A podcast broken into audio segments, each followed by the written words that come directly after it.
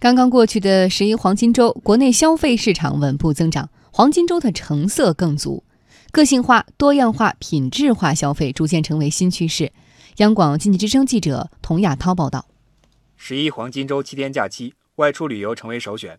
中国旅游研究院测算，国庆期间，国内旅游市场共接待游客七点二六亿人次，实现旅游收入五千九百九十亿元。相比之前的拍照留念、到此一游，如今游客更加注重体验。在一些旅游网站上，定制游、私家团、自驾游等备受游客关注。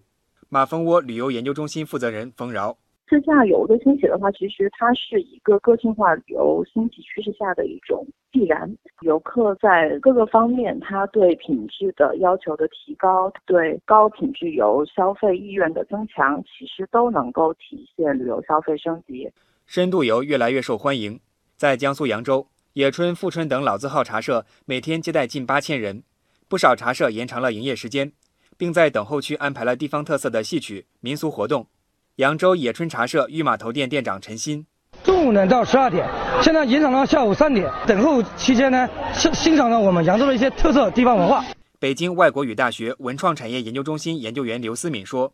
游客对于深度游、个性游的需求越来越高，大家对于深度的体验、多元的体验的要求也越来越高，包括网红文化带动的一些旅游打卡的现象也非常的普遍。民宿的流行，实际上就是游客追求一种深度体验、独特体验的这么一种表示。旅游市场火热，直接带动了餐饮等相关消费市场的增长。在黄山市徽州古城景区，徽州烧饼的销量火爆。店主韩茂武介绍。这几天的销售情况吧，一般是平常的四到五倍，然后光光门店就一天的销售量达到了九十万之多。商务部监测数据显示，十月一号到七号，全国零售和餐饮企业实现销售额约一点四万亿元，日均增长百分之九点五。黄金周期间，吃穿用等传统消费不断提质升级，购物也有不少亮点。苏宁易购公布的数据显示，大屏彩电、洗干一体机等新大件，净水器等销量火爆。刷脸支付、AR 试衣试装等新科技也丰富了消费体验，更有不少国人走出国门，境外消费火热。支付宝数据显示，各年龄层都展现了强劲的境外消费趋势。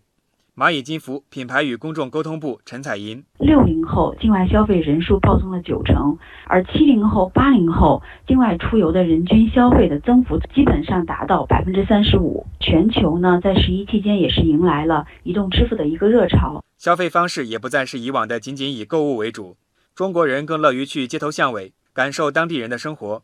从个性旅游到品质消费，在商务部研究院学术委员会副主任张建平看来。这都是消费不断升级的体现。消费升级对品牌消费、个性化的消费、多样化的消费、消费的层次也在不断的扩大。消费对整个经济增长呢，都在发挥越来越重要的推动作用。